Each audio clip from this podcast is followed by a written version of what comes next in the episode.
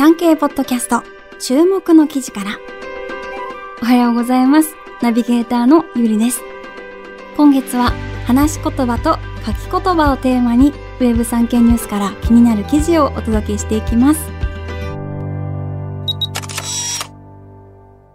良い聞き手は良い話し手となり、良い書き手となる。小学校元教諭の自費出版、言葉の貯金箱。川崎市の小学校で長年、教壇に立っていた元先生が、学校で実施してきた試みを一冊の本にまとめ、自費出版しました。出版したのは86歳の笠原昇さんで、本の名前は言葉の貯金箱。子供たちに対して言葉と心の大切さを伝えようと、授業で実際に扱った事例を紹介しています。日本語ならではの基地に富んだ慣用表現など、言葉の味わいを満喫できるだけでなく、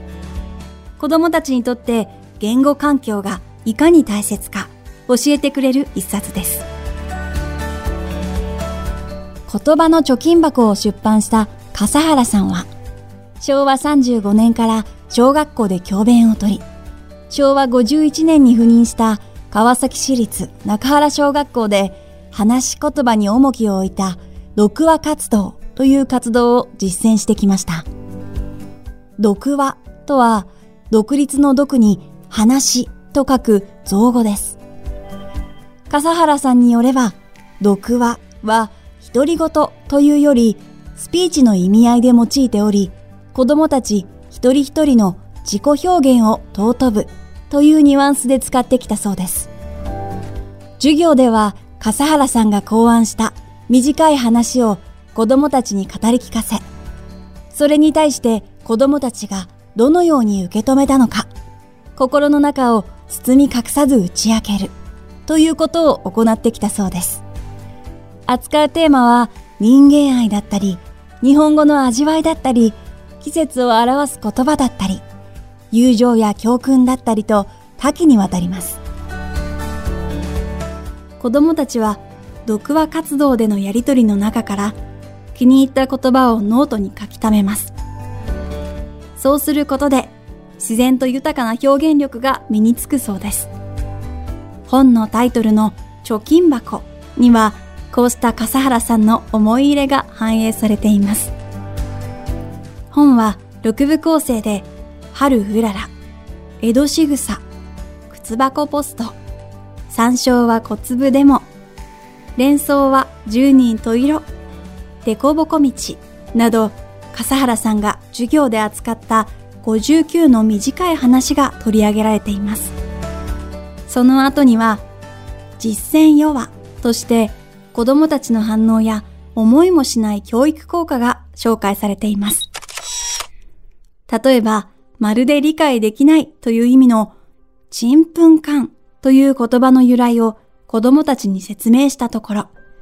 他の言葉に関する由来についても関心が高まったという出来事が紹介されています。この時の子供たちの声がまた面白く、まさか人の名前だったとは、お母さんに話して自慢しました。トンチンカンも人の名前ですか？といった反応があったそうです。子供たちのこうした経験の積み重ねが語彙を増やし、使う言葉の感度を研ぎ澄ますことになるそうです。良い聞き手は、やがて良い話し手となり、いつしか良い書き手となる。笠原さんが授業で貫いてきた教育理念です。そんな心情が当時の子供たちに届いていたのでしょう。今でも教え子から近況や感謝の気持ちを綴った手紙が絶えないそうです。笠原さんは今の教師たちに実用的な教材として読んでくれれば嬉しいけど、子供たちにもたくさん読んでほしい。言葉の味わいを楽しんでもらえれば自費出版した甲斐があると話していました。自費出版のため本は通常の書店では扱っていません。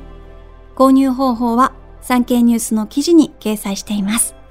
概要欄のリンクからどうぞ。ウェブ産経ニュースから、良い聞き手は良い話し手となり、良い書き手となる。小学校元教諭の自費出版、言葉の貯金箱をご紹介しました。記事の全文は概要欄、またはチャプターのリンクからお読みいただけます。私、ゆりが注目したのは、はい、今回は言葉の貯金箱という本のお話でした。日本語というのはとても奥深くて繊細な言語だなといつも思っております。あの、論理的な物事を示すためだけの記号としての役割っていうよりは、もう少し繊細な感情の機微だったりっていうのを表現していく。そういうのが日本語には本当に多分に含まれてるなというのを日々感じているので、小学生の頃からそういうところに触れていくっていうのはとても素敵な活動だなとこの本はとても素晴らしいなというふうにあのこの記事を読んでいて感じました、えー、私もこの本ぜひ読んでみたいなと思いました。皆様はいかがだったでしょうか？以上産経ポッドキャスト注目の記事からでした。また次回お耳にかかりましょう。ありがとうございました。